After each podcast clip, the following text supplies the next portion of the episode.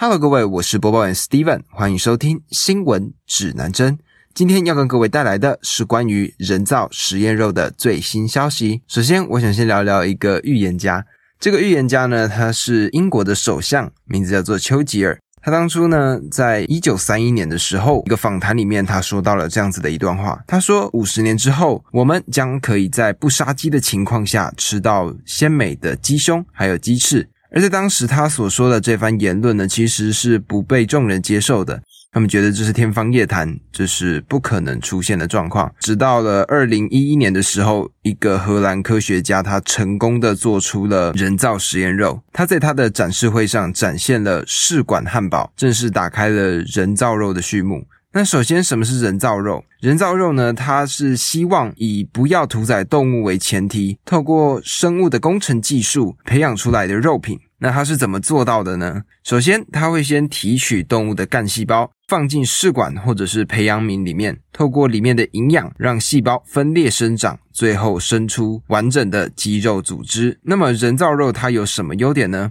就像丘吉尔他所提到的，透过人造肉，我们可以生产自己想要的部位，而人造肉呢，对于环境也有相当大的好处。它可以减少百分之三十五到百分之六十左右的能量消耗，它也可以减少百分之九十八的土地占用，它也可以降低百分之八十的温室气体排放。而目前呢，人造肉这个产业呢，已经有许多的个人或者是企业投入生产。著名的包括比尔盖茨、里奥纳多·迪卡皮欧，他们大概目前已经投资了三十亿美元资本在里头。麦肯锡公司一个著名的顾问公司提出了一个报告，显示关于人造肉的这个市场规模呢，预估可以达到两百五十亿美元左右。那既然讲到了它的优点，我们就必须来聊聊它的缺点。首先，因为它是人造肉的关系嘛，所以说。它的口感一定会跟真正的原肉有差异。那它因为毕竟它长不出纹理嘛，所以说我们在餐厅里面看到那种油花分布均匀的和牛这些比较高档的料理，目前实验室的技术还没有办法做到的。这也是为什么我们在看到人造肉相关的产业的时候，他们大部分都还是把它做成像汉堡排，因为这样子的话比较不需要去理会纹理的状况。那第二个点呢，是因为人造肉它为了要尽量去贴近真正的鲜肉的口感，所以它会加很多的盐。根据报告显示呢，它的钠含量是正常鲜肉的八倍到九倍之多。而还有另外一个重要的点，就是因为目前的生物工程技术还没有办法做到普及，所以说它的成本是非常高的。跟相同重量的鲜肉相比呢，它的成本大概是两倍左右。那对于人造肉呢，它当然就有支持跟反对。那反对者呢？他们表示，人造肉它忽略了自然与文化，而且它可能会产生一些新的过敏源跟副产品。而有一个在洛杉矶的餐馆老板 Danny，他则表示，他对于人造肉这个产品并不感到兴奋，因为他没有办法用证据表明它具备跟肉品一样的营养价值。那支持者呢？他们则认为说，人造肉它第一个，它可以减少工业肉类产品对环境的影响；第二个呢，它可以减轻动物的痛苦。毕竟在原先的状况下，我们要吃肉，就是必须要要屠宰这些动物来当做我们肉类的主要来源。那第三个点呢，是因为人造肉是实验室的产物，所以它可以减少动物性病原的疾病，例如说像禽流感这种病毒，就可能会因为人造肉的出现，进而渐渐的减少。而一位在加州的主厨 Jose 则计划将人造肉成为他的餐点。而在二零二零年呢，新加坡的一个私人俱乐部推出了第一个人造肉。的脆肉饼，而在一间位于洛杉矶的米其林三星餐厅，他们也跟人造肉公司签订了合约，准备要以人造肉当做他们餐点的主要肉品来源。那传统上的肉品公司就会提出了他们的抗议，例如说美国的牧民协会呢，他们向联邦请求将肉类定义为透过传统方式出生屠宰的肉品，而乔治亚州呢，他们也在前阵子提出了一个全新的规定。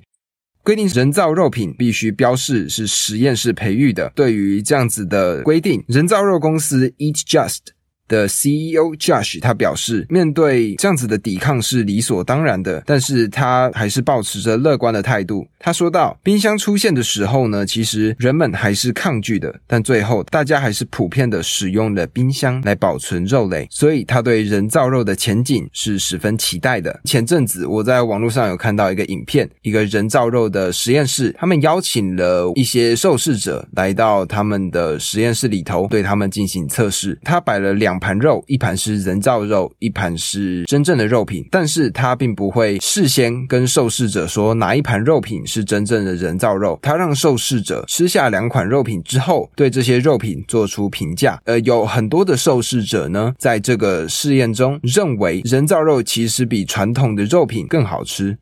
所以，其实人类对于这件事情的评断是没有办法那么准确的。但是奇妙的事情是，实验人员跟受试者提到说这是人造肉之后，很多受试者他们没有办法接受，甚至不愿意再吃这样子的肉品。而在里面，我觉得最让我印象深刻的呢，其实是一个小孩子，他在接受实验之前的一个访谈里面说到，他说吃肉是他的人生，他非常的喜欢吃肉。可是他在接下来的人造肉的实验里头呢，他把他的票投给了人造肉，而在知道他的偏好是人造肉之后，他把那块人造肉丢到地板上。所以可见，很多人对于人造肉还是没有办法接受的。而我也有其他的看法，那就是因为目前这个肉品是先进国家的产物嘛。所以说，像美国啊、英国啊，或者是新加坡这些国家，现在就开始在研究这种肉品。或许未来人造肉它真的会成为一个肉类的来源，也说不定。但是，我想这或许会是以后这些先进国家攻击开发中国家的一个武器。他们就会说到说：“哎，你们这些开发中国家使用的是传统的肉品，它需要畜牧业来提供原料，而这些牛脂、猪脂。”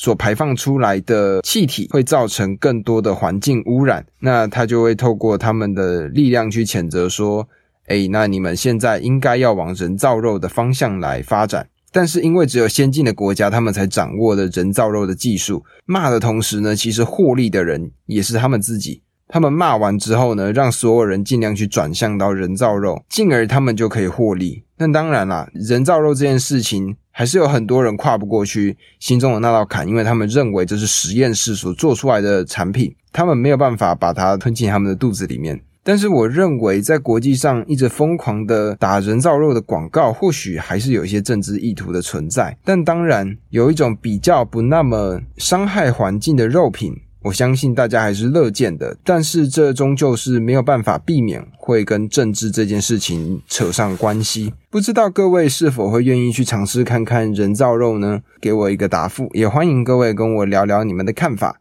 讲到这里，这就是今天新闻指南针的内容。欢迎在下方留下五星评论与我互动。喜欢的话，欢迎关注我的 Podcast 及追踪我的 Instagram 账号。我的 IG 账号是 Compass News。C O M P A S S 底线 N E W S，那么今天的节目就录到这里啦，我们下次再见。